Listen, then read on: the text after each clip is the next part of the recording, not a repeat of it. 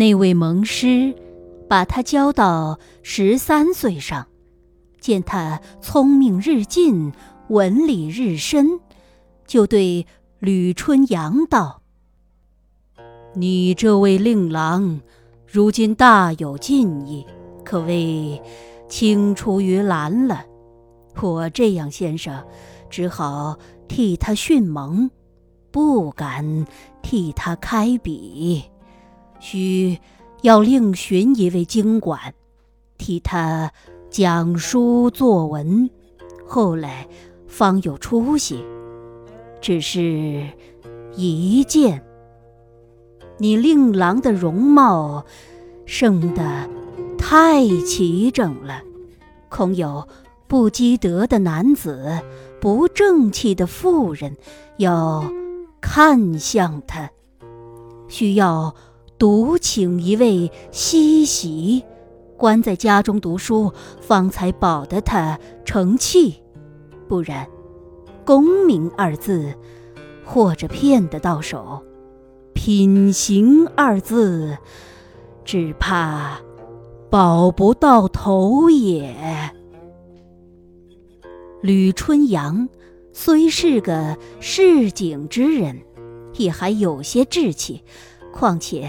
少年时节，也曾吃过男子的苦，也曾受过妇人的亏，怎么肯把这掌上之珠与人去前钻后刺？就依了蒙师的话，独请一位老成先生，关在家中招工夜习，半步也不放出门来。一。是他寿长，二是他命好。这位经管先生也与蒙师一样，专在行止上做功夫，把讲书作文之事都做了第二义。常说，举人进士是前世修的，正人君子。是今世学的，今世的正人君子，就是来世的举人进士。可见，一生的行止，关了两世的功名富贵。要做举人进士者，岂可不于此加言？每到朔望之日，叫他。把《太上感应篇》朗诵一遍，然后看书作文。说到色欲之事，就把奸淫的报应委屈借喻他。总是见他五官四肢都是些秽淫之句，他就不去惹事，定有事来惹他。故此，下药于未病之先，使他取法手上，仅得手中之意。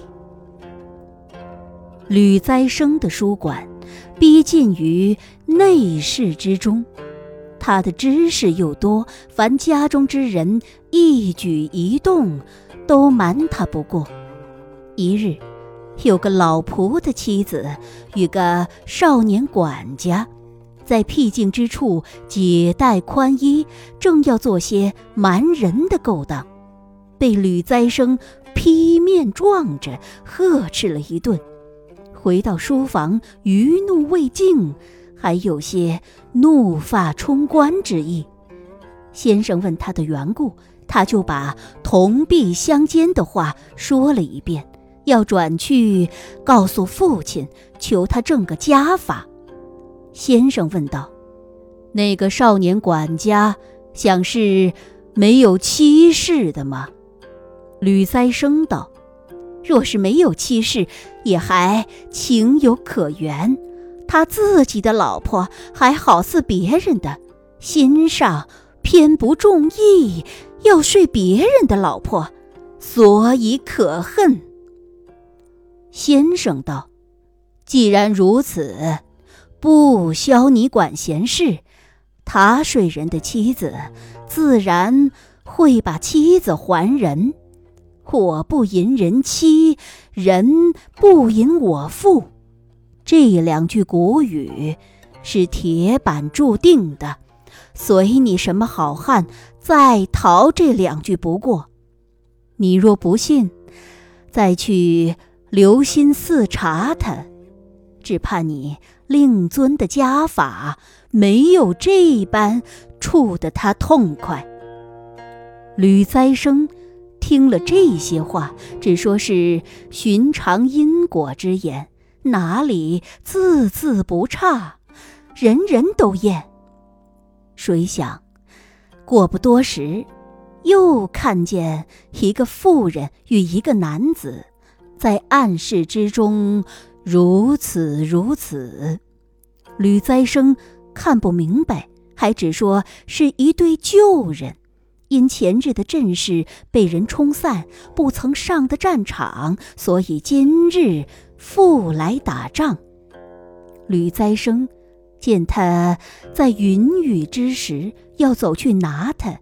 恐怕近于尸体，就去唤那老仆来，叫他自己捉奸。那个老仆也只说是自己的妻子，心上愤恨不过，拿了一条绳索，悄悄走到卧榻之前，把这一男一女连头连颈捆在一处，使他。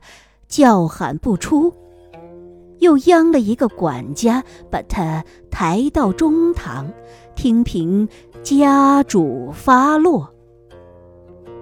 吕栽生父子叫人解开一看，谁想那个妇人不是老仆的妻子，却是前日奸夫的老婆。那个男子。不是前日的奸夫，是一名新晋之仆，却好是个无妻无室、情有可原之人。正在审问之时，那个少年管家听见妻子被人奸污，赶到跟前，不消家主动手，自家揪住老婆，打个不数。又与奸夫扭作一团，要与他拼命。吕栽生道：“你不消发急，这分明是天理昭彰，一报还你一报。我前日要处你之时，先生念两句古语劝我，说道：‘我不淫人妻，人不淫我妇。’”我还只说是套话，谁想一字不差。你前日奸淫别人的妻子，是我亲眼见的；今日你的妻子被人奸淫，也是我亲眼见的。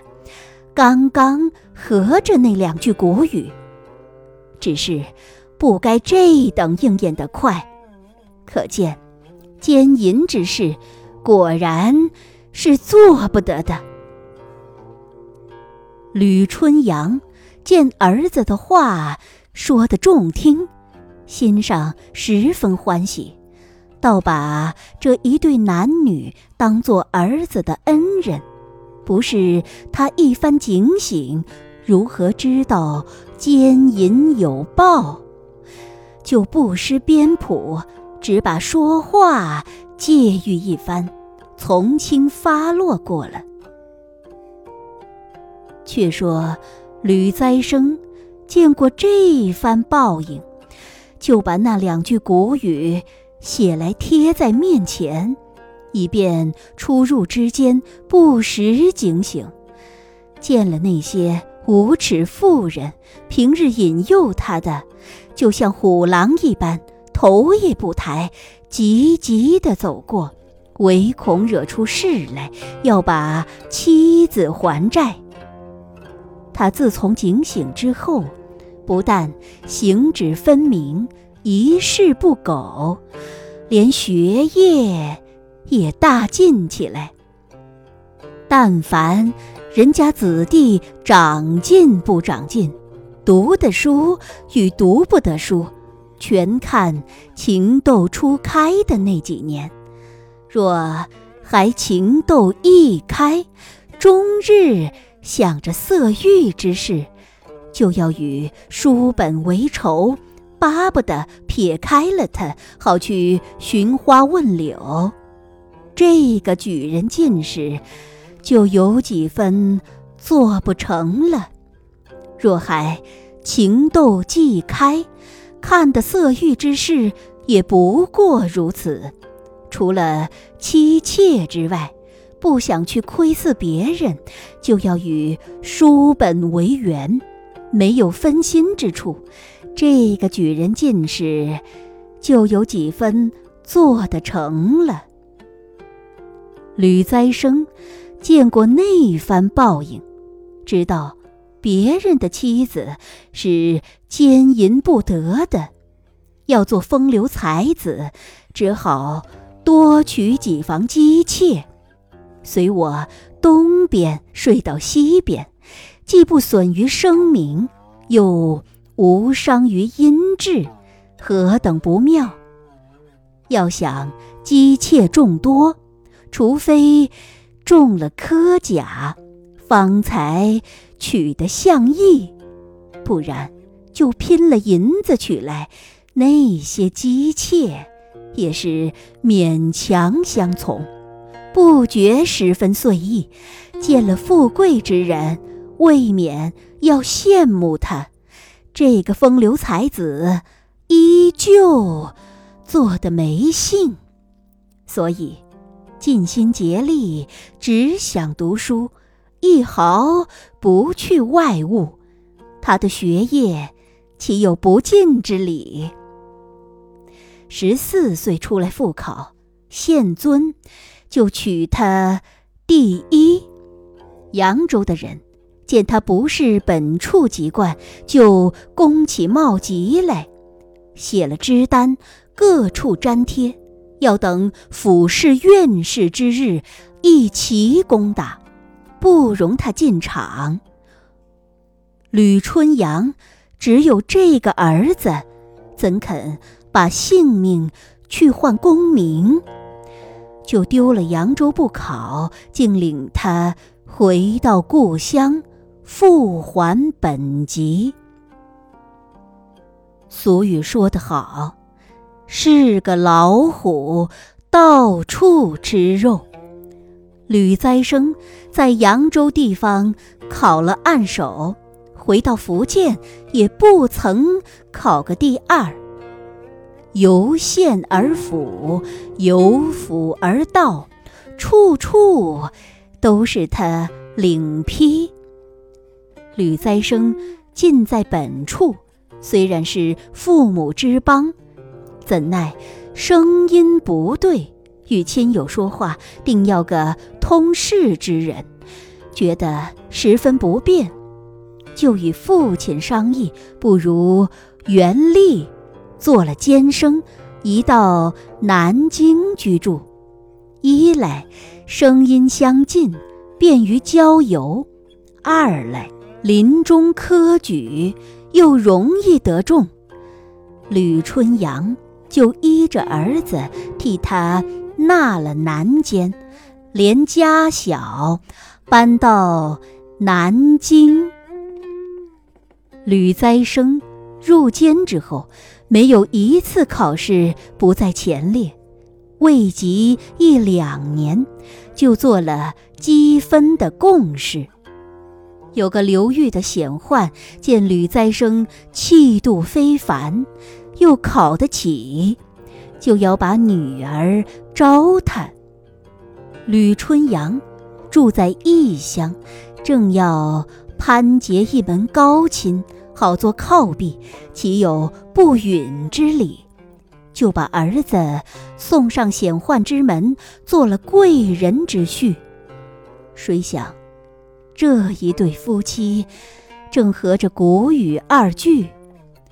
呆郎娶巧妇，美男得丑妻。吕栽生的容貌竟像个绝美的妇人，那位小姐的形状仿像个极丑的男子，又麻又黑，又且痴蠢。吕栽生一见，几乎气死，悔又悔不得，救又救不得。只得勉强睡了几夜，就寻个僻静书馆，到外面去读书。只说这段姻缘是终身改正不得的了。谁想他到底命好，不上一年，那位小姐就得暴病而死。吕栽生。